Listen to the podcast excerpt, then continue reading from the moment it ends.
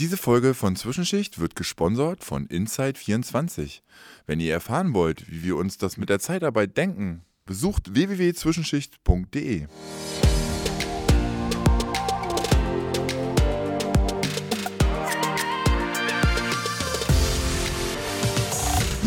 Wir sind Litti und Olschkich mit Zwischenschicht, der Podcast zum Beruf der Pflege.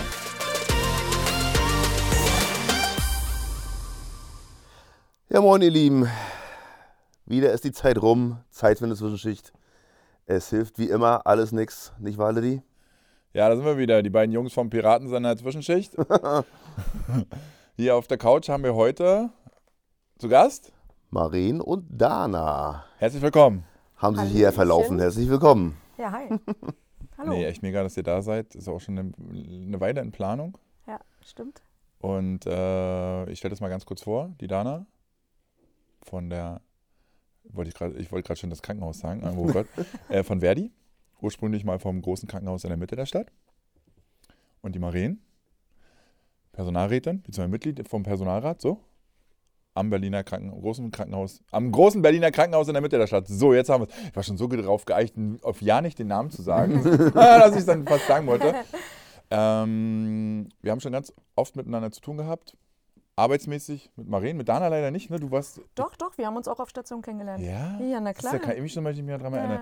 Weil viele sagen, Dana, ich, ich kenne dich, klar, aber haben wir auch Übergabe miteinander und so? Genau, also du hattest meistens andere Dienste als Frühdienst. ich. Genau, und ich habe ähm, meistens Spätdienst oder Nachtdienst und Ah. deswegen war es immer nur so ein Hallo und Tschüss. Ja, ich weiß, dass jetzt Anfang des Jahres sind es fünf Jahre gewesen, dass ich da war. Also als Leasingkraft, wie man das so sagen kann. Aber das ist Immer ja mal das, wieder. Das ist ja das Schöne auf dieser Station, dass man da voll dazugehört. Also das ist vollkommen egal, was ich da, über wen ich da angestellt bin. Das ist alles ein Team, eine große Familie.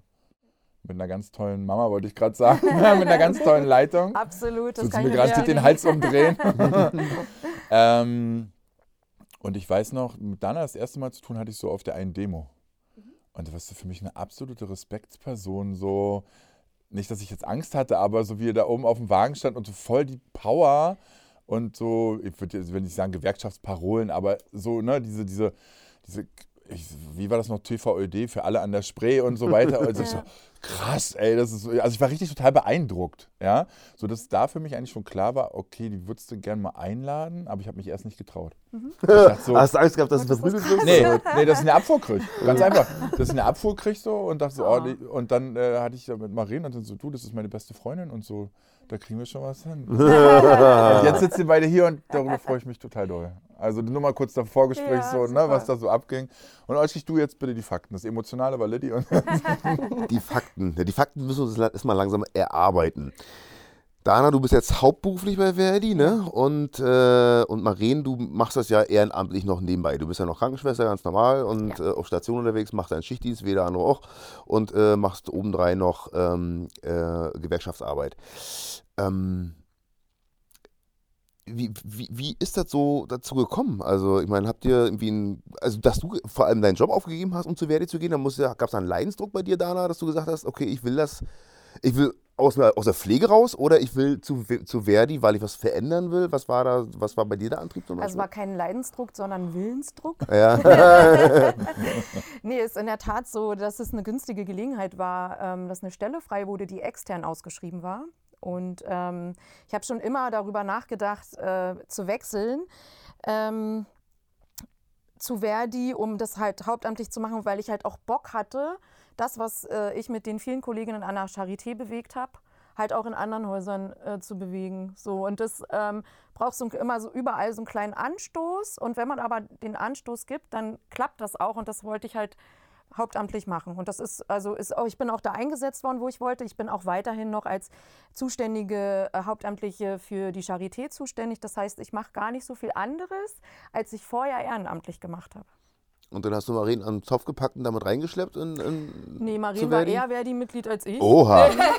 Ach krass, echt jetzt? Ja, klar. Ja, Marien war, also kann sie ja selber erzählen. Nee, also meine, also ich bin erst wirklich sehr spät äh, in die Gewerkschaft eingetreten. Ähm, ich habe äh, irgendwann 2004, ähm, da war ich gerade fünf Jahre oder vier Jahre ausgelernt, fing das bei mir schon an, dass ich so das Gefühl hatte, auszubrennen. Also auf unserer Station. Ganz kurze Ja. Zwischenfrage. Du hast ja auch nicht am großen Krankenhaus in der Mitte der Stadt gelernt, richtig? Nee, ich habe am Rande der Stadt gelernt. Im Norden, in einem jetzigen. Im großen Krankenhaus am Rande der Stadt. Aber damals war es noch städtisch. Genau, ich bin dann in, die, in das große Krankenhaus in der Mitte der Stadt gewechselt. Gott, das ist absurd, aber ich, wir sagen es einfach so. Keiner weiß, was wir meinen. Nein, ähm, und äh, Doch, sie wissen mittlerweile alle, was wir machen. ja, das ist genau. das Schöne. Ja, das macht Spaß, ne?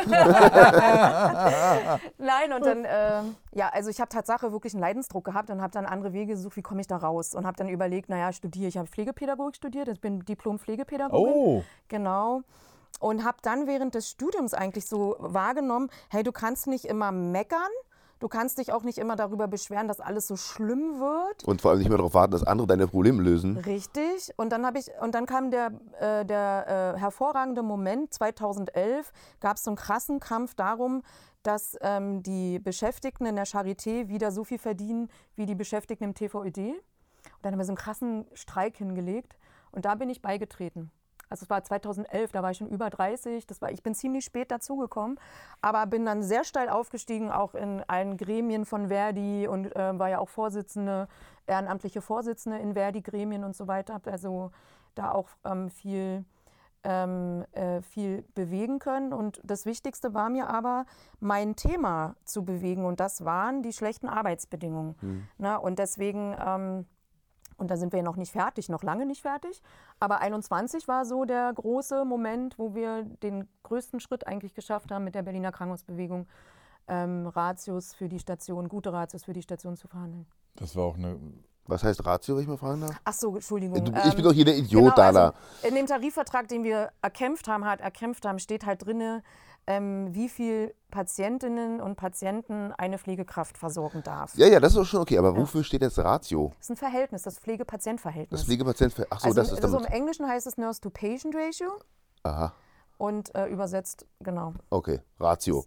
Nein, übersetzt heißt es das Pflege-Patient-Verhältnis oder Pflegekraft-Patient-Verhältnis. Alles klar. Fachkraft-Patient. Alles klar. Du hast es ja gerade nochmal angesprochen, dieses äh, Herbst oder ja, September, Oktober war das, ne? 21.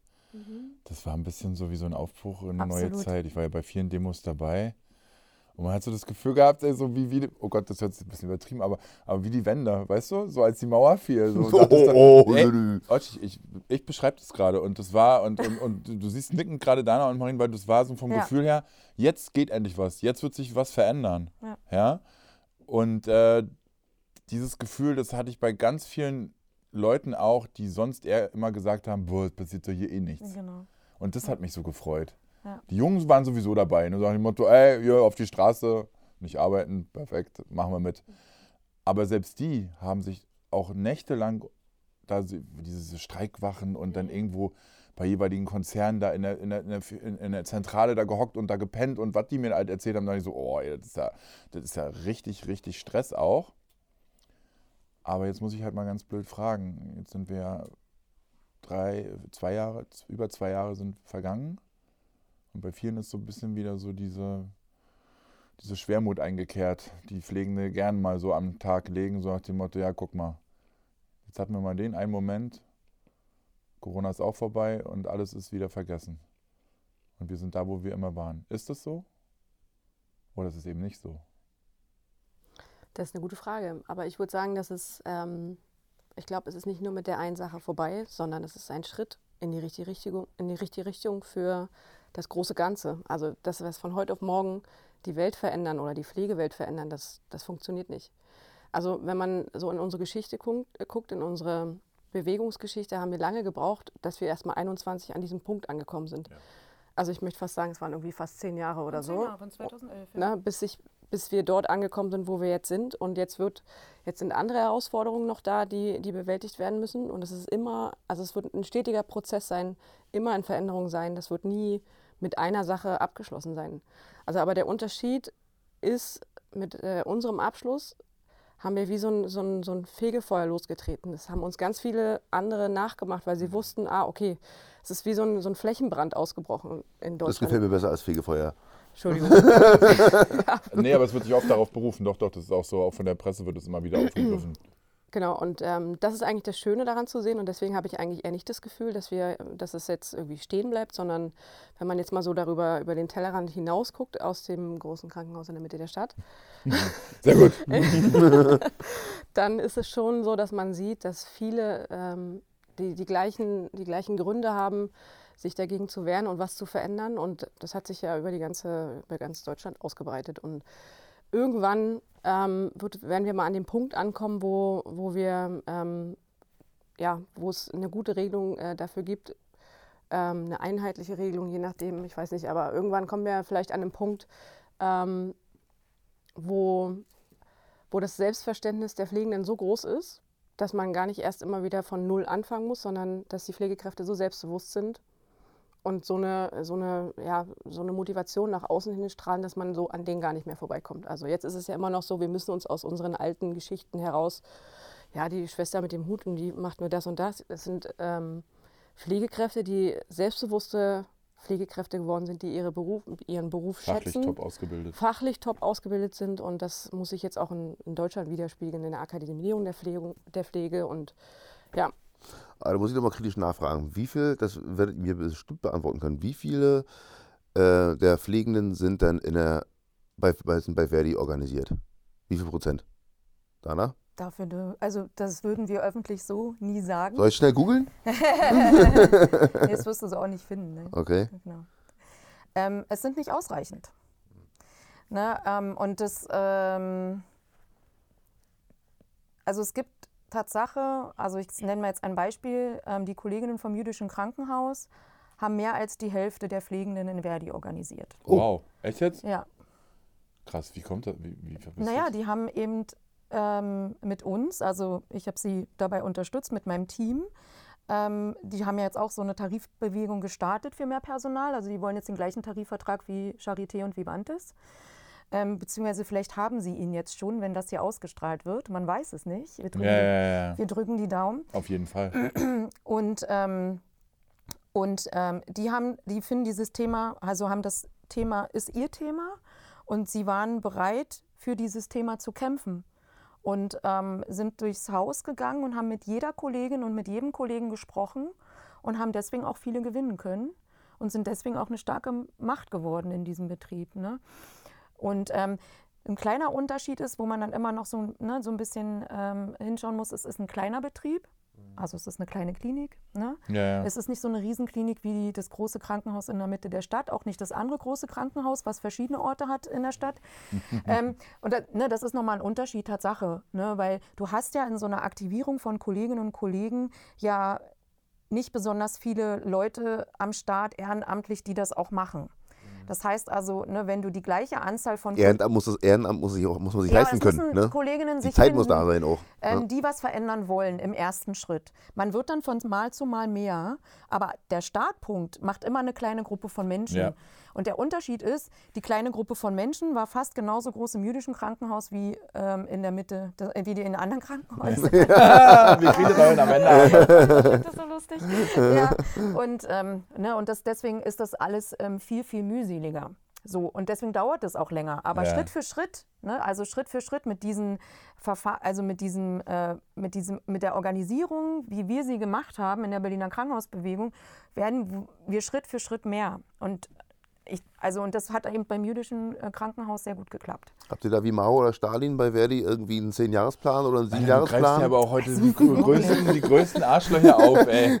Ja, die haben ja immer klare Pläne gehabt. In, Oh, in sieben ja. Jahren muss das geschafft sein, in zehn Jahren muss das geschafft sein. Dass man sich irgendwie, habt ihr euch irgendwie einen Plan gemacht? Also wir haben also in Berlin hier Tatsache wirklich einen Plan. Ja, wir machen uns jetzt vielleicht keinen Zehnjahresplan, ähm, aber natürlich haben wir den im Hinterkopf, aber schon die nächsten vier, fünf Jahre wissen wir schon, wo wir hinwollen. Okay. Ja, und, ähm, und das kann man von den anderen halt auch sagen, klar. Und also man muss ja auch so einen Plan haben, weil du brauchst ja auch, du musst auch priorisieren. Ne? Wir werden, glaube ich, später auch nochmal so ein bisschen darauf zurückkommen, warum so manche äh, Kolleginnen es empfinden, dass man sich um sie nicht kümmert, ne? in Anführungsstrichen, weil am besten ist es, wenn man sich um sich selbst auch kümmert und äh, versucht zu verändern. Aber das liegt halt auch daran, dass es auch so viele Krankenhäuser gibt und, ähm, äh, und man priorisieren muss. In der Tat. Da kommt ja von mir auch eine wichtige Frage, die ich oft gestellt bekomme und manchmal geht es mir auch so. ich, die Pflegenden verspüren so einen gewissen Druck, dass sie sagen, ey, die Situation ist jetzt gerade so geil. Wir haben so ein, also geil nicht unbedingt für uns, dieser Personalmangel, aber um Druck aufzubauen, ist er halt top. Ne? Weil du redest ja von 2011, da war ja die Zeit noch lange nicht so für uns. Da gab es ja noch Beschäftigungsgesellschaften für Pflegende in manchen Krankenhäusern. Ne? Mit weniger Lohn durften sich nicht gewerkschaftlich organisieren und so weiter und so fort, weil es da von uns noch zu viele gab. Also was heißt zu viele? Es gab nicht so viele, aber jetzt ist es gerade so, der Mangel ist so groß, man kann die, könnte die Krankenhäuser schon krass unter Druck setzen und für noch bessere Bedingungen. Und das, wie gesagt, sagen einige auch so, ja, wir müssen jetzt noch mehr machen. Aber sich dann halt organisieren, bei Verdi oder so machen sie auch nicht. Was geht da im Kopf vor? Also ich weiß, was bei mir lange vorging. Ich hatte irgendwie so, ich war nicht genug aufgeklärt ne, über Verdi und Co., bin ich ehrlich. Und erst durch meinen Job jetzt hier bei Zwischenschicht und so habe ich mich da mehr hintergegangen und habe gedacht, nee, einer muss den Anfang machen, also den hat ihr schon lange gemacht, aber auch solche Leute wie mich, so, die davon nicht so erst überzeugt waren, da ich so, ey, komm, die Kohle ist jetzt auch mal egal, für was gebe ich alles so Geld aus? Weil das kommt als nächstes Argument. Nee, nee, das sind schon, weiß nicht, was sind das, 2% von meinem Gehalt oder?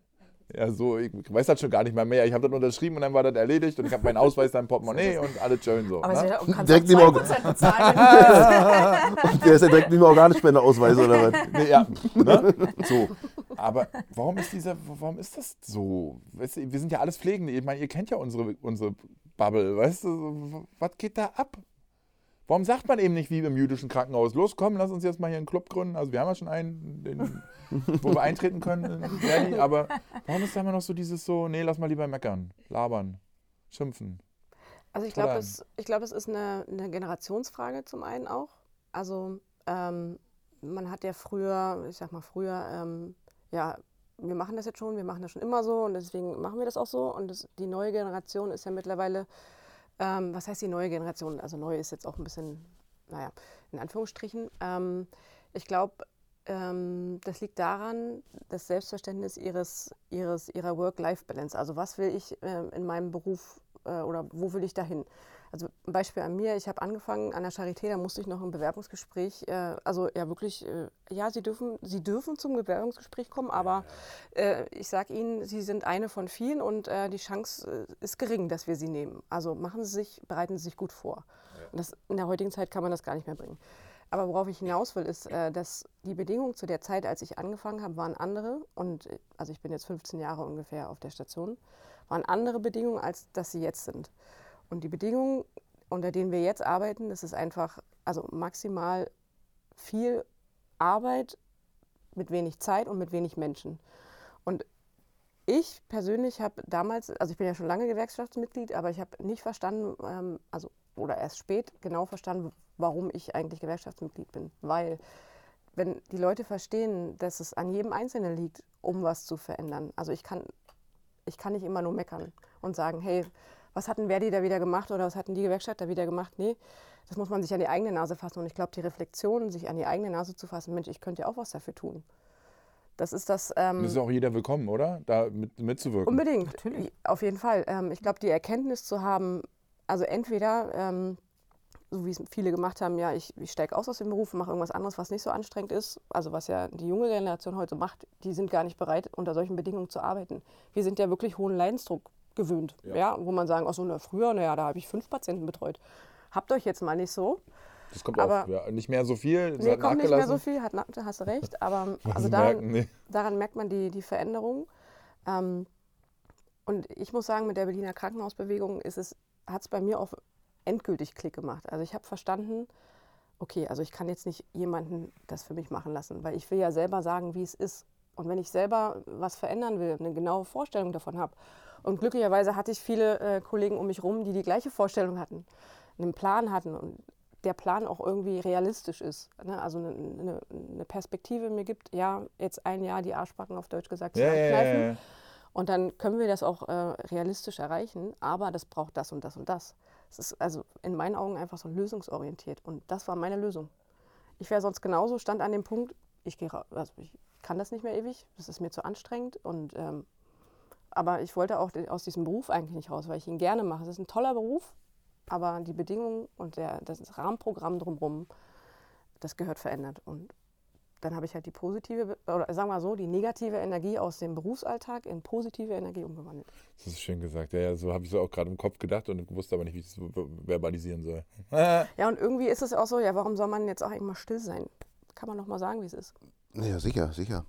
Und ja. apropos sagen, wie es ist, äh, dadurch, dass ihr ja beide nun bei Verdi engagiert seid, der eine mehr, der andere weniger von der Zeit her, und ihr seid ja auch privat befreundet, habe ich das richtig verstanden? Äh, so richtig dicke. äh? hm? ähm, ja. Seid ihr da, was so die berufspolitischen Geschichten betrifft, äh, eigentlich immer einer Meinung oder ähm, hättet da auch mal andere Vorstellungen zum Beispiel? Nee, ich würde lieber so machen, nee, ich will lieber so. Also, wir, wir, wir ticken schon gleich. Ansonsten wären wir nicht so dicke miteinander. Mhm. Ähm, aber was, was wirklich sehr gut ist, also was uns gut tut, ähm, aber das hat es auch vorher schon, äh, wenn wir so privat unterwegs sind, weiß ich nicht, wir gehen was trinken oder äh, fahren irgendwo gemeinsam hin in Urlaub, ins Spa, Sauna, was auch immer. Das kommt, wir kommen immer an so einem Punkt, dass wir immer über die Gewerkschaft reden. ne, also das ist, Nervt das also, nicht auch? Bitte? Nervt das nicht auch? Nee, ich weiß nicht, nee? das ist ja auch so erfüllend. Also ich finde das wirklich erfüllend. Ähm, und ähm, es gehört halt auch zu unserem Leben dazu, auch privat. Also Tatsache so, ne? Und ähm, ist ja auch Ehrenamt. Ist für mich auch heute noch teilweise Ehrenamt, ne? Ähm, und äh, da ist es eher so, dass wir uns eher ähm, so strategisch beraten ne? oder Dinge ausspinnen oder überlegen, was könnte man besser machen. Ähm, in der, in der, Zusammenarbeit oder was auch immer. Das, äh, deswegen, also es entstehen manchmal auch Ideen, die so im Normalalltag gar nicht entstehen würden. Also das, wir befruchten ja, ja. uns da auch gegenseitig. Ähm, äh, und deswegen macht es halt Spaß. Also, ja. Siehst du das genauso, Marien? Ja, ich sehe das genauso. Witzig ist, dass du, du hast es am Anfang gesagt, ne, äh, nee, du hast es gesagt, ja, das ist so, äh, ich hatte ein bisschen Respekt vor ihr. Also so ging es mir am Anfang. Wir kennen uns ja äh, durch die Station, wo wir arbeiten. du wolltest nicht so viel Intimes von uns verraten. sehr witzig, weil also was uns ja natürlich verbunden hat, ist die, äh, die gleiche Musikrichtung, also die Liebe zu dieser Band. Aber ähm, ich habe am Anfang gedacht, es wäre eine andere Dana. Wir hatten zwei Danas auf Station. Und ähm, dann habe ich die erstmal vollgelabert, um irgendwie ranzukommen. Ah, ich habe gehört, du bist. Ja. Du magst die bestimmt. Nee, das bin ich nicht. Das ist die nee, ich stehe auf Roland Kaiser, hat die dann gesagt. Und dann hast du gemerkt, oh, das ist die falsche Dana. Du kannst ja auch den Namen sagen von der Band. Da so, hätte ich ihn noch nachgefragt. Achso, habe ich ihn nicht gerade gesagt? Achso, ja, nee. das ist die Beschmut. Ja, ja du hast ein, ein T-Shirt an, wo Strange Love draufsteht. Da bin ich ja schon vorher schon auf die Idee gekommen. Das könnte was. Das auf, siehst du ja. ja dachte erst Stranger Things, oder? Ja, das ist in der Schrift von Stranger Things gemacht.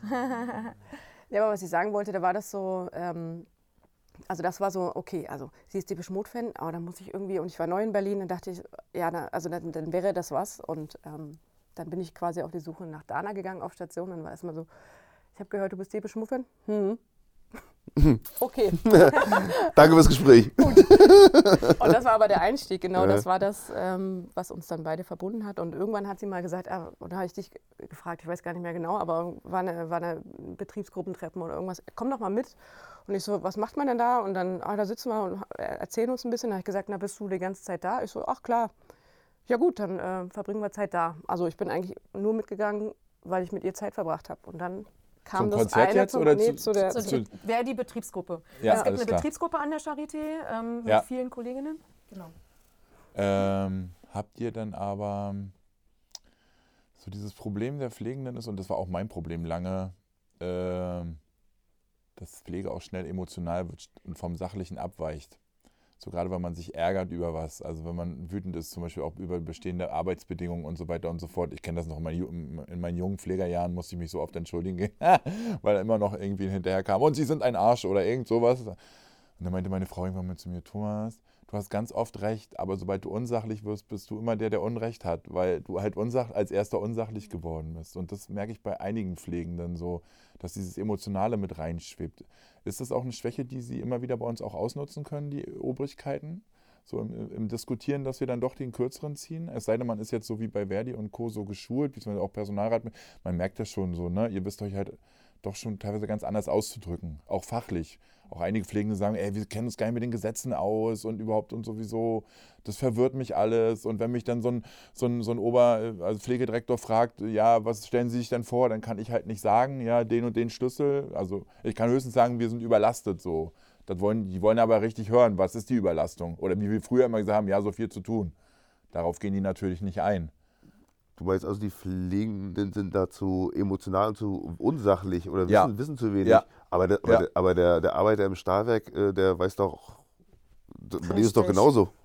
Also muss ich auch sagen, und ich finde, also das haben wir ganz oft in den Verhandlungen gehört, ähm, dass, ähm, also wenn wir also unsere Forderungen für unsere Station jetzt zum Beispiel vorgestellt haben oder für andere Stationen, dann wurde, und dann haben wir vorher halt immer noch berichtet, wie unsere Arbeitssituation ist. Ne? Weil, also um, um, um dem, der Arbeitgeberin klarzumachen, wie die Situation wirklich ist, ähm, weil man muss halt auch sagen, die wissen zum Teil gar nicht, wie es wirklich ist. Nee, das habe ich schon ein paar Mal gemerkt, ja. Ja, also das kommt nicht bis nach oben, weil es irgendwo Nein. gedeckelt wird. Und deswegen, Aber die müssen das doch wissen da oben. genau, wissen sie aber nicht. Das ist so. Wenn man nicht darüber redet, dann erfährt man es nicht. Ja. Und ähm, wir haben schon die Kolleginnen dazu befähigt, selber über ihre Arbeit zu sprechen und das, was sie bewegt und das, was sie verändern wollen und was ihre Forderungen sind in den Verhandlungen. Und dann haben sie von der Pflegedirektion wiederbekommen, äh, zu hören bekommen, ne, dass ähm, sie zu emotional sind.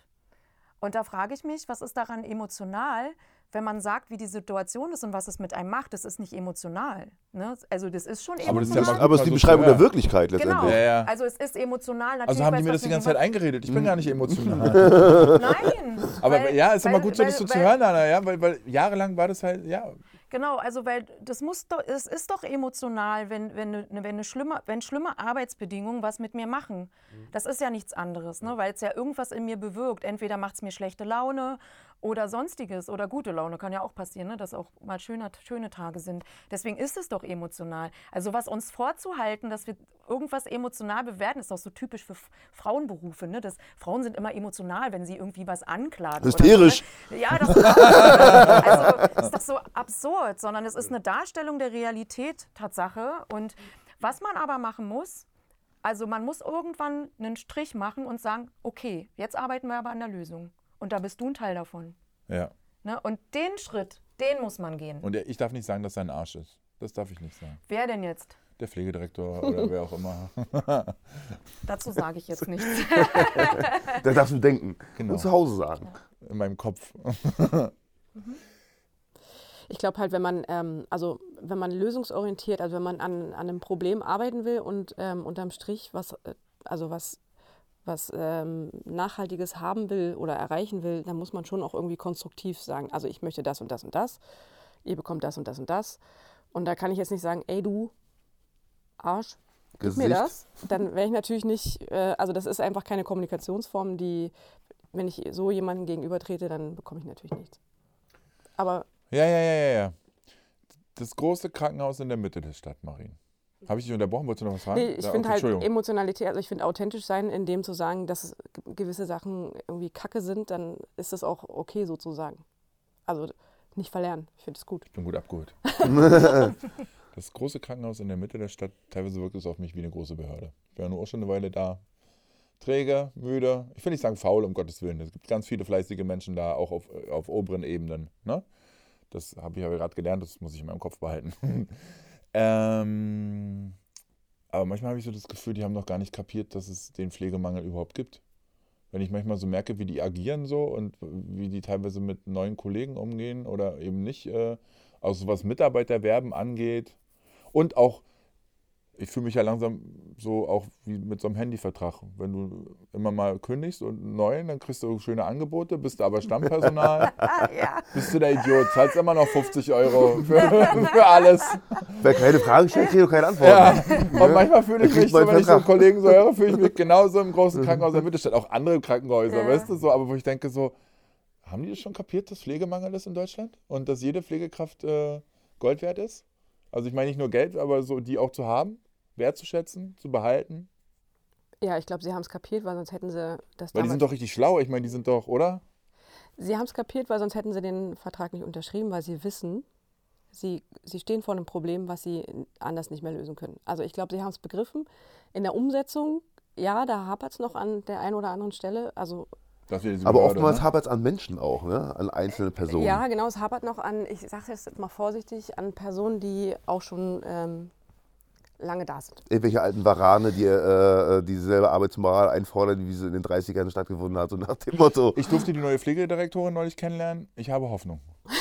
Genau, Ja, also ich glaube, ich, ich Also glaub, sehr sympathisch, aber ob das jetzt reicht, so schauen wir mal. Ne? Also ich glaube, also um deine Frage zu beantworten, ich glaube, sie haben es auf jeden Fall verstanden und sie tun auch sehr viel auf gewissen Ebenen, ähm, um das, äh, um Pflegekräfte anzuwerben und ähm, an gewissen Stellen versuchen sie, also, also alles, was möglich ist, würde ich jetzt mal sagen, ähm, um irgendwie die Ratio einzuhalten und für ihr Stammpersonal schon was zu machen. Es, ich sag mal, es ist ausbaufähig, aber man kann ja auch jetzt nicht Pflegekräfte von heute auf morgen backen. Ne? Nein. Aber also es ist angekommen, das Thema. Und ich persönlich, also ich bin ja auch Personalrätin in dem großen Krankenhaus in der Mitte der Stadt.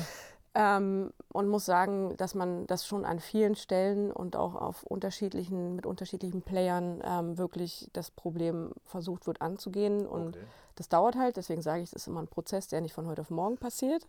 Dieses Elitäre muss noch ein bisschen weg. Dieses, seid dankbar, dass ihr an unserem Krankenhaus arbeiten dürft. Das Nee, kommt nee, manchmal noch so ein nee, bisschen Alte durch. Schule, ja, das kommt noch durch. Und es nervt. Aber du Ja. veränderst eine Kultur, eine Führungskultur oder einen Habitus, so, der sich über Jahre entwickelt hat, den Jahrzehnte. veränderst du auch nicht, Mhm. oder Jahrzehnte, den veränderst du auch nicht über Nacht. Gib, gib, gib ihm eine Chance. Oder ihr oder Sie müssen ja jetzt nicht den Kreuzberg werden, aber jetzt immer so, so Mitte-Schick, so, ey, manchmal nervt es auch einfach. Ja, weißt du, wir denken Verstehe ich so, total. Total. ihr esst hier Ja. auch äh, nur Butter mit Brot. Ja. Äh, ne? Das stimmt. Ja, das Wasser ist überall gleich. Auf meiner Station schmeckt es am besten. ja, siehst du, da leuchten die Augen. Eine Frage von meiner Seite noch zum Thema äh, Gewerkschaft. Äh, Verdi ist ja nun nicht der einzige äh, Player äh, in diesem Bereich. Da gibt es ja auch noch andere mit Bemüher, würde ich sie jetzt mal nennen. Ähm, wie seht ihr das so? Als Konkurrenz belebt das Geschäft oder nervt das? Oder ist Also du müsstest jetzt mal genauer sagen, was du meinst. Bochumer Bund? Ja, das empfinde ich jetzt noch nicht als Konkurrenz. Ja, die wollen ja gerne eine werden, sagen wir es mal so. Spezialisiert da- auf Pflege. Ja, genau. Verdi ist ja groß. genau, ne? also, also ich sage das jetzt nicht nur, ähm, weil ich da jetzt hauptamtlich arbeite, sondern das war eigentlich auch schon meine, ähm, mein, äh, meine Haltung, als ich noch ehrenamtlich war, Ähm, ich Jetzt bin- hast du es wieder gesagt. Entschuldigung. wir haben es jetzt schon so oft gesagt. Jeder hat schon gesagt. Ihr könnt es doch einfach wegexen. Piep. So. Nee, das wird nachher wirklich so. so Ja, ist doch sehr schön. Dann hört ihr lauter Pieps und ihr wisst, was hinter Pieps gemeint Ja, ist. genau. Okay. Also das Pieps-Krankenhaus. ähm, nein, nein äh, jetzt habt ihr mich aus der ähm, Dings. Ähm, Deine Haltung. Genau. Also meine Haltung war schon so zu sagen, ne, ähm, Verdi ist eine solidarische Organisation. Ja, da, da kämpfen viele Bereiche miteinander. Und ähm, Das verstehe ich nicht. Solidarisch und kämpfen miteinander? ja, genau. Also das, Also da sind verschiedene Fachbereiche, also verschiedene Bereiche miteinander organisiert. Ich dachte mir so, die, kämpfen die kämpfen parallel zueinander, so habe ich das immer Nein, also verstanden. zum Beispiel, also ich sag mal als klassisches Beispiel, weil das wirklich schwer zu, also schwer zu verstehen ist. Ähm, ähm, diese Krankenhäuser hier in Berlin, die großen, die sind ja im TVÖD, das ist der öffentliche Tarifvertrag. Und da sind ja noch andere Betriebe mit äh, unter äh, äh, mit Organ ähm, BSR, fallen darunter, die BSR, die Wasserbetriebe. Und so weiter. Mit denen gemeinsam auf der. Straße zu stehen, gemeinsam zu kämpfen, macht viel mehr Power, als wenn man alleine kämpft. Das ist schon mal ganz wesentlich. Und ähm, die Lohnentwicklung zum Beispiel auch in diesen Flächentarifverträgen, wo die vielen Menschen auch miteinander kämpfen und viel mehr Power auf die Straße bringen, sind deutlich höher als bei kleineren Gewerkschaften. So. Ähm, jetzt sagen natürlich ähm, so ähm, Spartengewerkschaften, also wie, ähm, also wenn es eine Pflegegewerkschaft gäbe, die sagen, na wir könnten, jetzt ist so eine Not, wir könnten mehr erreichen. Ähm, das glaube ich eben nicht, ne? weil ähm, das Problem ist, also was nicht nur ein Problem ist, sondern was wichtig ist zu wissen, im Krankenhaus arbeiten nicht nur Pflegekräfte.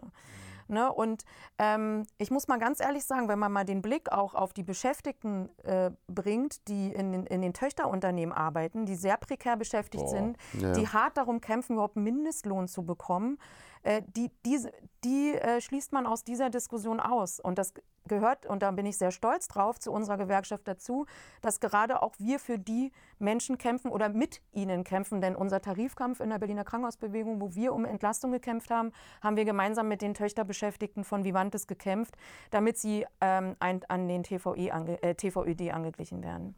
So, ne? Und das, das, macht, das macht diese Gewerkschaft halt auch, also halt aus und das ma- macht mich eigentlich auch stolz, deswegen da, da zu sein. Ne? Und, und man muss auch sagen, man braucht auch Mittel, wenn man Tarifverträge durchsetzen will. Weil man darf nicht glauben, dass wenn man sich an den Tisch setzt und miteinander nett redet und gute Argumente hat, weil man ja so gebildet ist, ähm, dass dann der Arbeitgeber sagt, na klar, ey, du bist so gut gebildet, du sagst Und du tolle siehst so gut aus heute. Du kriegst, du kriegst Ja. die Unterschrift unter dem Tarifvertrag. Das wird nicht klappen. Man wird streiken müssen. Und brauchst ein eine Streik Streikkasse. kostet Geld. Ja. Ne, und das muss man alles mit berücksichtigen. Und ähm, deswegen ist es umso wichtiger, dass ganz viele Menschen sich in einer Organisation vereinen. Und, ne, und diese Beschwerden, dass gesagt wird, dass, äh, dass äh, Verdi keine Pflegegewerkschaft wäre. Also ich muss sagen, ich bin Pflegekraft. Ich, bin, ich kümmere mich um die Pflegenden oder die Gesundheitsarbeiterinnen in den Krankenhäusern. Und es gibt ganz viele Menschen in den Gremien, die quasi ja den Weg von Verdi bestimmen. Das sind die ehrenamtlichen Kolleginnen. Da sitzt Marlein mit drin, die wird ja auch noch ähm, in, Ja. im Podcast zu hören sein. ähm, da sind auch vom Vivantes Kolleginnen in den Gremien drin. Ne? Und die bestimmen den Weg von Verdi. Die bestimmen ähm, sa- sozusagen, wo es hingehen soll und was passieren soll. Ne? Und das sind nicht die wir Hauptamtlichen, sondern das sind die Ehrenamtlichen. Dann, weil du gerade so schön auf Zack bist, haben wir noch ein, ein, eine Frage aus dem Publikum. Ja, Und der Bote, ich weiß, der wird auch gekillt, aber trotzdem stelle ich jetzt nein, diese du Frage. wirst nicht gekillt. Ich weiß ja schon, was kommt. Äh, nee, das, die hebe ich mir noch auf. Ich nehme so. erstmal die mit den, ähm, wenn man so Verdi sieht oder eben teilweise nicht sieht. Mhm. Wenn ich zum Beispiel aus manchen Krankenhäusern rausgehe, wo ich denke, boah, ey, die müssen jetzt hier einfach mal einen Stand vorne an der Straße aufbauen, ey, vielleicht können die da mal ein paar von den frustrierten Pflegenden abgreifen hier, weil die Stimmung, du merkst das ja in so einem Haus, ne, die ist so richtig explosiv und, oh, hier muss jetzt was passieren und warum passiert hier nichts und so. Und dann denke ich halt, ja, warum stehen die jetzt hier eigentlich nicht? Also ich denke das jetzt nicht mehr so, weil ich auch ein bisschen Bescheid weiß, aber es gibt viele, ja, gerne, also ähm, haut raus. Darf ich eine Gegenfrage stellen? Gehst du zu solchen Ständen? Ja. Ja? Ich habe unter anderem da meinen Ausweis ausgefüllt. Ah, okay, gut. Dann bist du einer der wenigen. Die Frage ist, ist So Aber, die- aber Lilly ist so ein Typ. Der, der braucht Menschen, das ist ein haptischer Typ auch, ne? Das muss alles fühlbar sein und Ja. nichts im Aber- Internet. aber was passiert bei solchen Ständen? Also klar, es ist wichtig, dass man. Also manchmal wird auch Stuss erzählt, ich sage nur AfD, aber ansonsten kannst du da auch. Also ich verstehe, warum du die Frage stellst und äh, eine Form von Sichtbarkeit und äh, ne, im Betrieb und so weiter. Aber was passiert denn an solchen Ständen? An solchen Ständen, das Erste, was bei den Kollegen passiert, oh cool, habt ihr neue Kugelschreiber, oh, habt ihr das, habt ihr das? Das Wesentliche, was aber passieren muss, ist, dass man in die Bereiche reingeht, mit den Kollegen spricht und du wirst nicht von dem Kollegen an einem Stand erfahren, was seine Probleme gerade sind oder wie er über gewisse Dinge denkt. Das heißt, wenn du einen Stand hast, ja gut, also du kannst auf was aufmerksam machen, kannst, äh, also das ist Flagge zeigen. gehört dazu. Ich will nicht sagen, dass man es nicht braucht, das gehört dazu, aber um wirklich die Gewerkschaft im Betrieb sichtbar zu machen, muss man in die Bereiche reingehen. Genauso wie es der Personalrat machen muss, genauso wie es äh, ja, jeder andere machen passiert muss. es aber, zum Beispiel das große Krankenhaus am Rande der Stadt, äh, da traut sich da auch mal jemand von Verdi rein? Die werden ja mal rausgeschmissen. Ja? Ja, Ach, dürfen die das? ja klar. Also was heißt, dürfen die das, ja? Hausrecht? Ach, das wusste ich gar nicht. Ja, ja. Das, äh, also, ne, also einerseits, du erreichst nur die Menschen am Stand. Aber du darfst doch deine Oma besuchen.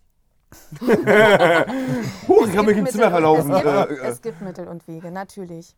Aber ich habe ja vorhin schon gesagt, ähm, dass so in der, in der Planung ne, es, man, man priorisieren muss. Ne? Und irgendwann ist auch das große Krankenhaus am Rande der Stadt dran. Tatsache. Also es würde mich richtig in die Finger jucken, da mal. Absolut, da freue ich mich, dass ich dich ansprechen kann. Ganz ehrlich.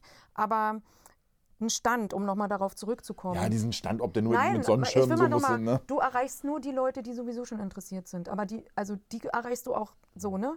Aber wir, wir müssen ja auch die erwischen, die quasi mit sich hadern und noch, oder noch nicht überzeugt sind. Ja, und die Angst das- haben. Genau, da hilft das eins und eins, eins zu eins Gespräch. Aber dafür brauchst du halt auch die aktiven Leute im Betrieb, die sagen, okay, ich bin jetzt bereit, was zu verändern. Und die müssen kommen.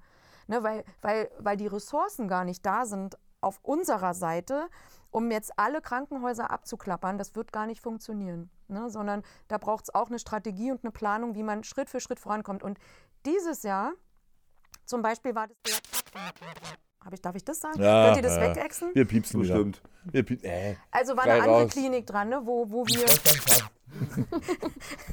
nochmal gehext.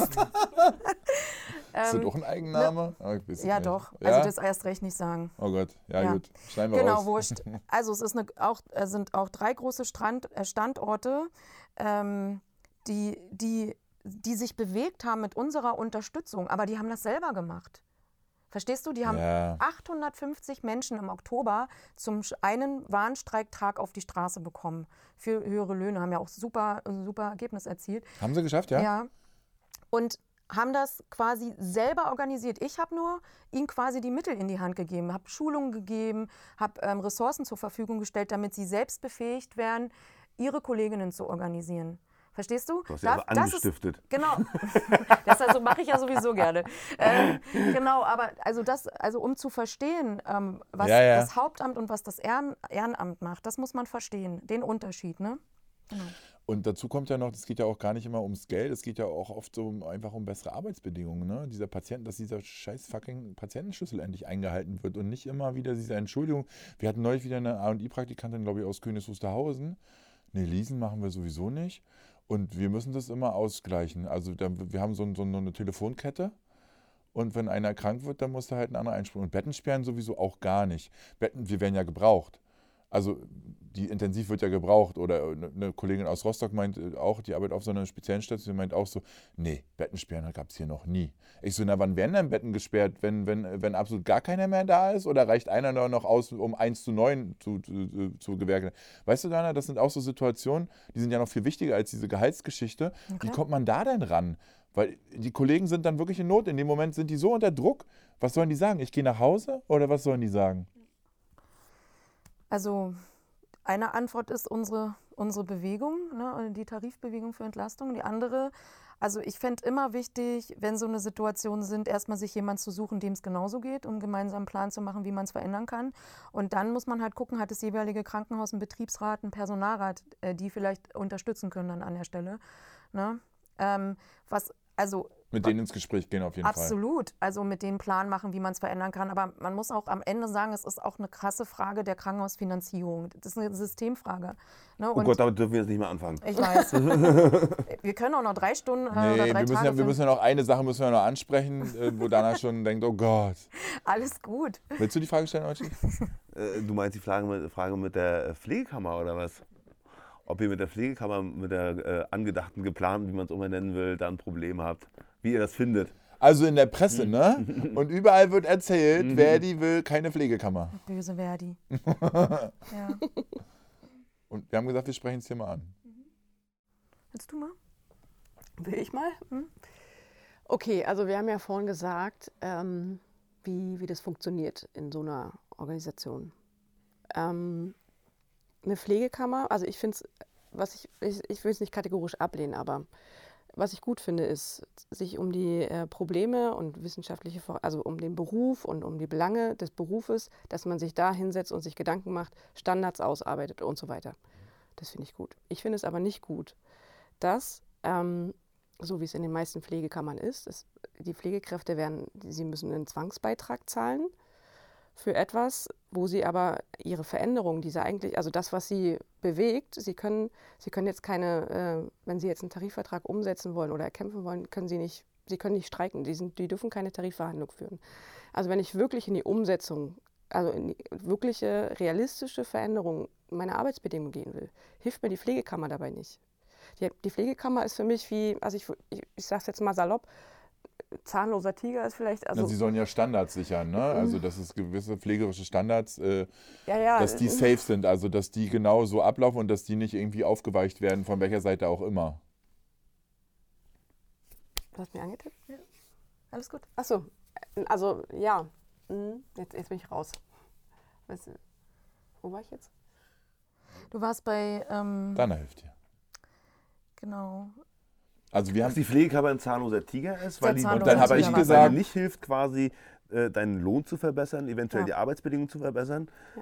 Aber was Und- pflegerische Standards angeht, so nach dem Motto, das äh, argumentieren ja auch oft auch äh, führende Pflegekräfte, sagen halt ja, um unsere Standards zu sichern. Ja.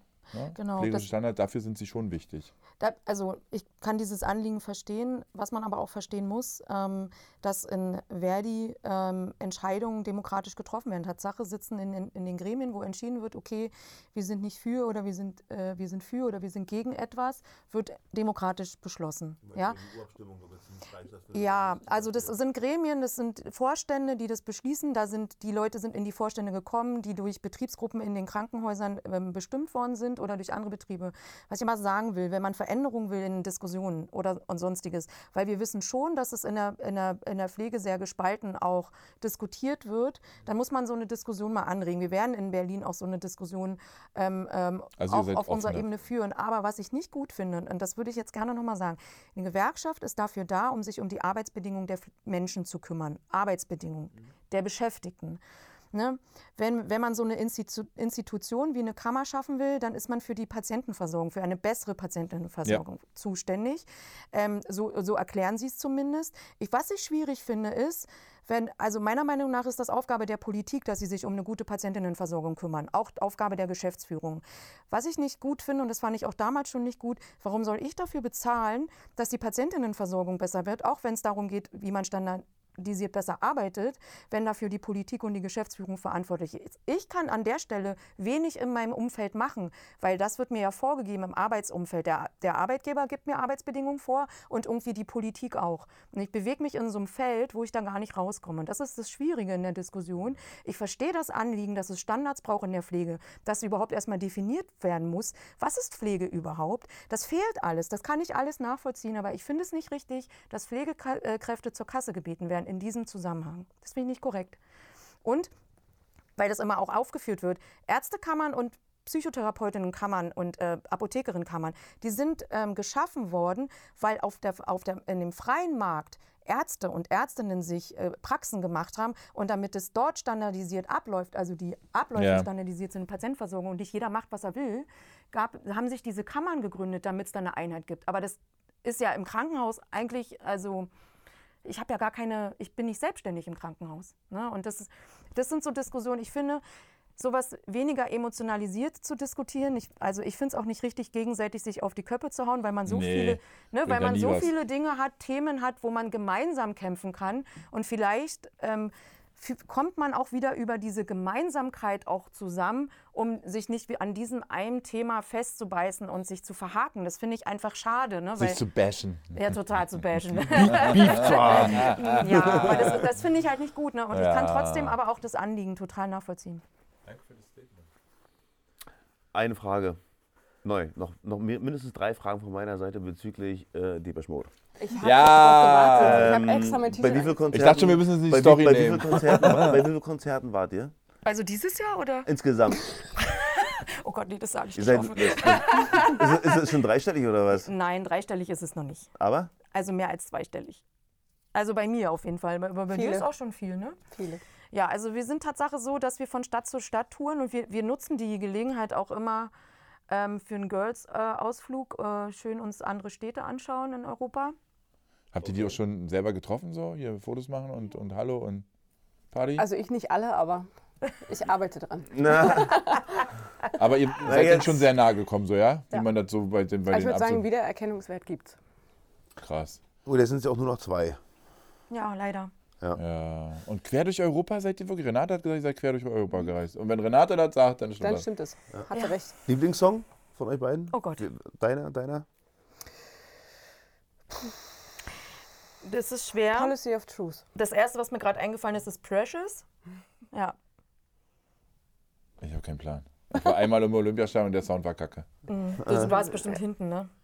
Ich weiß nicht mehr, das war 2009, 2010 irgendwie die Tour. Das war nicht, also ich mochte viele Lieder und ich bin so typisch Olschi, so ich bin so ein Radiohörer. Wenn Depeche Mode kommt, höre ich auch mal Depeche Mode und ich finde auch ein paar Lieder gut. Ich weiß aber noch nicht mal, wie die alle heißen. So, ne? Ich stehe total auf Walking in My Shoes. Das ist auch geil. ah, Der Sound in der ersten Reise übrigens auch ganz gut. Ähm, und noch eine Frage zu Depeche Mode. Früher hat man immer gesagt, zum Leadsänger, also der Name, Dave Gahan. Jetzt höre ich vermehrt seit Monaten, dass Musikjournalisten auf einmal Dave Gahan sagen. Ja, aber heißt auch so. Ja, das wollte ich jetzt mal fragen. Was ist jetzt richtig? Früher Gahan haben alle immer Gahan gesagt. Immer. Ja, ja. Mega Hahn. Also der kommt aus äh, so Basildon, Manchester, so die Gegend. Das ist Slang halt dann. Ne? Ach, ist das ein Engländer? ja. ich dachte, das wäre ein Ami. Die sind alles Engländer. Oh Gott. Also, Britianer. drei waren Engländer. Also sind noch Das übrig. Engländer, ja? Ja, ja. Krass. Dave Gahan, genau. Okay, also das heißt, dann haben sich die jetzt, haben sie nur Jahrzehnte gebraucht, um es dann zu schnallen. Ihr habt es schon, lange, schon länger gewusst, oder was? ja. Ja? Ich glaube, er hat es irgendwann mal im Interview gesagt. Okay. Also war schon länger her. Tatsache, Ja, wenn er sich okay. selber vorstellt, sagt das so. Okay. Ja, äh, gut, er hat es schon seit Jahrzehnten nicht nötig, sich selbst vorzustellen. Ne? Was, was wer bist du denn? Wir haben, wir haben, denn, ja? wir haben gerade die Idee gehabt, oder Marien hatte die Idee. Es gibt da von, von der Firma irgendwie im Erzgebirge ähm, Räuchermännchen mit Udo Lindenberg. Gibt's ja? Wir Genau. haben einen zu Hause. Genau, und wir haben jetzt gerade hingeschrieben, ob es nicht auch mal Depe- Räuchermännchen mit den Depeche Mode ja. Protagonisten geben können. Und die haben geantwortet, sie leiten das mal weiter. Das ist eine Oh, gute Idee. süß, ja. Die Frage, ist, die Frage ist, wie viele Lizenzgebühren die haben wollen. Daran wird es wahrscheinlich scheitern. Mal Das stimmt, das kann natürlich sein, ja. Das Ohne Lizenzgebühr keine Chance. Stimmt. Und wenn Dave und Martin die Hand richtig aufhalten und ihr Management, dann Ja, muss ein ihr Management wohl, Männchen ja. nachher 100 Euro kosten und dann kauft es wieder keiner. Sie müssen ja auch Geld verdienen. Muss Ja, Ja, stimmt, die haben ja die, die haben ja noch ein paar Jahre und äh, Und äh, habt ihr euch ein bisschen vorbereitet? Habt ihr eine Frage für uns? Eine Abschlussfrage, weil wir, wir haben hier schon Eine Frage? 1000 Trillionen Stunden überzogen. Ja. Jetzt müssen wir wirklich mal zum Ende kommen. Also wie immer. Ja. Mm, sind die Gott, wie haben wir das ey. formuliert? Die nachfolgenden Ach Sendungen so. verschieben sich um wenige Litti, Minuten. Litti, Litti, Litti, Litti. Du bist doch ganz oft bei uns auf Station. Im großen Krankenhaus in der Mitte der Stadt meinst du? Richtig? Ja. Genau. Als Leasingpfleger. Wann fängst du denn fest bei uns an? Ich muss euch sagen, Beziehungsweise, was brauchst du, dass du fängst ich wollte, vorhin, ich wollte vorhin schon sagen, ich wollte vorhin schon die Geschichte erzählen, die mich so ein bisschen enttäuscht hat. Ich wollte schon mal einen Minijob bei euch anfangen. Vor vier Ah. Jahren. Okay. Und dann kam wieder dieses von oben herab. Ja, aber dann müssen Sie schon ganz bei uns anfangen. Oh, Also noch im, im Leasing und bei uns Minijobmäßig, das geht nicht. Das wünschen wir nicht. Äh, Die Leitung war auch ein bisschen enttäuscht so darüber, dass die Antwort so kam von den Obrigkeiten. Mich überhaupt nicht abgeholt. Gleich erstmal wieder erzieherisch wirksam, weißt du? Und das kann ich für den Tod nicht mehr ab. Und ich bin, sage ich euch ganz ehrlich, ich bin mittlerweile 44 Jahre alt, ich bin top ausgebildet, ich weiß, was ich kann, ich weiß, was ich nicht kann. Und ich lasse mir außer von meiner Frau nicht mehr sagen, was ich zu tun und zu lassen habe. Also in gewissem Maß Standards, da sind wir wieder, ja, habe ich zu erfüllen. Aber alles andere, jeder in meinem Alter wäre mittlerweile im Handwerk Meister oder irgendwas. Und dann kommt da so ein Krankenhaus daher, egal welcher Konzern, scheißegal, und sagt, so, jetzt bist du hier bei uns im Verein, jetzt hast du hier zu spuren. Funktioniert bei mir nicht mehr. Und deswegen bin ich unter anderem Leasing, nicht wegen der Kohle oder so, sondern einfach, weil ich mich nicht mehr so gut unterordnen kann und auch nicht mehr möchte. Und das war wieder so eine Situation, ich war fast schon so weit und die hätten mich auch gekriegt, weil ihr seid total cool, da die Station. Ne? Es gibt noch eins, ihr wisst ja, das äh, Kiezkrankenhaus in Kreuzberg, auch da. Aber wenn sie wieder anfangen, versuch, versuchen mich zu verändern zu wollen oder zu sagen, hier, wenn Reihe und Glüht, läuft nicht. Das ist der einzige Grund, weil sonst, ich denke auch immer mal wieder drüber nach. Ich meine das nicht nur so, damit man es mal sagt, so, sondern ich beschäftige mich, weil vom Team her passt das. Das ist genau meins. Auch die Fachdisziplin und das mit ECMO, Shisha, ne, immer so ein bisschen auch mal wieder ein bisschen Specialpfleger sein, das macht mega Bock. Und ich werde ja auch total willkommen geheißen. da. Aber der Konzern an sich nervt stellenweise. Und der Fun-Fact ist immer schlechthin, wenn du für einen Patienten ein zweites Ei willst, dann muss der Oberarzt eine Sonderanforderung ausstellen. Wirklich? Äh, geht gar nicht. Geht überhaupt nicht. Also ist nicht der Grund, warum ich da nicht arbeite. Jedes Haus hat irgend so einen Mist, wo du denkst so, euer Ernst, Mann? Weißt du, aber so. Ja, die, die Eier sind aber abgezählt, Herr Lippmann. Nee, aber grundsätzlich, ich, auch mal auf den Punkt. Ich bin nicht ewig im, im Leasing. Ich, mir fehlen auch diese Fort- und Weiterbildung und so dieses im Team sein und also, weißt du, so dazu zu gehören. So, wenn es nur Weihnachtsfeier ist, das, ne, aber so dieses wirklich dabei sein, das fehlt mir schon. Ne? Ich will nicht immer nur der Frühstücksdirektor sein da. Ich möchte auch gern wieder dazugehören, aber dafür muss noch ein bisschen was gemacht werden. Okay, dann schreib doch mal deine Forderung auf. Ich habe ja die Pflegedirektorin getroffen und sie hat mich auch gefragt, ach, Sie sind im Leasing? Und dann habe ich ihr das so ähnlich auch erzählt. Ah, und Ja, ja. ja. reagiert? Sie war echt, also sie war jetzt nicht gleich so, oh, okay, ich muss mal los. Nee, nee, sie hat schon zugehört, ne? Ja. Mal gucken, wie ihr schon gesagt habt, bisschen Geduld. Mhm. Und äh, da wird sich auch noch, ich glaube da auch dran. Ne? Aber es muss ja auch ein bisschen, ich sehe Leasing auch so ein bisschen für die Krankenhäuser als erzieherische Maßnahme. Weißt du? Weil du musst immer Ja, mal wieder ist auch ein guter zeigen, wir, Ansatz. ja, wir müssen ihnen auch immer ein bisschen zeigen, so, ich brauche dich nicht unbedingt. Ja, weißt und du ich, so? Und ich finde, deswegen habe Sie ich. haben uns lange genug gezeigt, dass sie uns nicht unbedingt brauchen. Jetzt ist auch mal Der Spieß umgekehrt. umgedreht gerade aktuell, muss man einfach mal Man so kann ja auch davon lernen, warum die Leute, also deswegen frage ich das ganz oft, die Leasingkräfte, was, was ist der Grund, warum ihr nicht fest angestellt sein wollt? Also, ne, dass diese Unabhängigkeit, also das sind ja Faktoren, die man ja in einem Haus auch selber schaffen könnte. Oder zumindest irgendwie Ja. äh, ne, über Und was mir zum Beispiel auch Maßnahmen peinlich nachdenken. ist, gebe ich offen zu, ich bin froh, dass meine Firma das noch nicht ganz so macht. Ich will jetzt nicht für meine Firma sprechen, aber dass es mittlerweile Firmen gibt, die halsabschneiderische Preise verlangen. in Notsituationen, wenn du am Wochenende jemanden brauchst, der 170 Euro die Stunde und so eine Kacke, da können die im Strahl kotzen. Das finde ich einfach richtig assi. Ja, also Schon, da, un, da, schon unlauter, das ist dann schon Marktperversion. Versteht ihr das so? Nur, dass man das auch mal nicht, dass ich da komplett dahinter stehe. Dass das auch mir manchmal so geht, dass ich denke so, nee, da gehe ich nicht mit mit meinem Gewerbe. Ich finde es scheiße. Weil das macht man so nicht. Das auch mein, meine Erziehung verbietet mir das. Also scheinbar einige haben da keine gute Kinderstube. Aber das führt zu weit. Aber danke für die Frage, war cool. Ey. Nächstes Mal bringen wir einen Arbeitsvertrag. War ja auch nur eine 10 Minuten Antwort. Ja, aber ja, weil das schon auch so ein emotionales Thema ist. So, das ist eine Herzentscheidung, dass ich da auch so lange auch schon bin. Ne? Liebe Grüße. so, Altskirch. Und du, wann steigst du in die Pflege ein? Niemals. nee, ich bin, glaube ich, äh, Essens. Oh gut, man ist, man ist ja nie zu alt. Wir, wir müssen eh alle bis 80 arbeiten, brauchen wir uns nichts vormachen. Bis das der Tod uns scheidet. Ähm, äh, aber ich glaube, ich bin für ein Angestelltenverhältnis, äh, glaube ich, mittlerweile auch einfach versaut. Ähm, bin ja seit sieben Jahren selbstständig. Ich weiß nicht, ob das noch hinhauen würde. Tja, keine Ahnung. Danke für die ehrliche Offenheit. Ich habe es mir gedacht. Ihr Lieben, es war total Hammers. schön. Also darf ich erst emotional Hammers. und dann du sachlich. Wieso? Es war total, weinen? es war total, nein, das nicht, aber es war total schön, euch beide hier zu haben und meine Erwartungen wurden vollends erfüllt. Also ich bin total happy, dass wir so eine schöne Folge hier zusammengezimmert haben und ich hoffe, nicht erwarten, man darf ja nichts erwarten, aber ich wünsche mir einfach, dass durch diese Folge oder auch grundsätzlich durch eure Art so noch mehr Menschen angesteckt sind, ein Teil des großen Ganzen zu sein. Ob Sich jetzt zu Verdi- engagieren, in welcher Form auch immer. ja, ob jetzt Verdi oder wie auch immer, da, da, ne, das hast du ja selber auch gesagt. Aber Leute, engagiert euch und hört auf zu toddern bei der Übergabe und macht mit. Ja. Punkt. Ja. Ja, vielen Dank, dass ihr uns eingeladen habt zu eurem äh, dreijährigen Jubiläum. Ja, herzlichen Glückwunsch herzlichen nochmal, ne? Glückwunsch. Ja, danke, danke. Der Kuchen ist auch noch zur Hälfte da. Ich, äh, Vielleicht machen wir eine Tortenschlacht. ja. Und danach hauen wir einfach ab.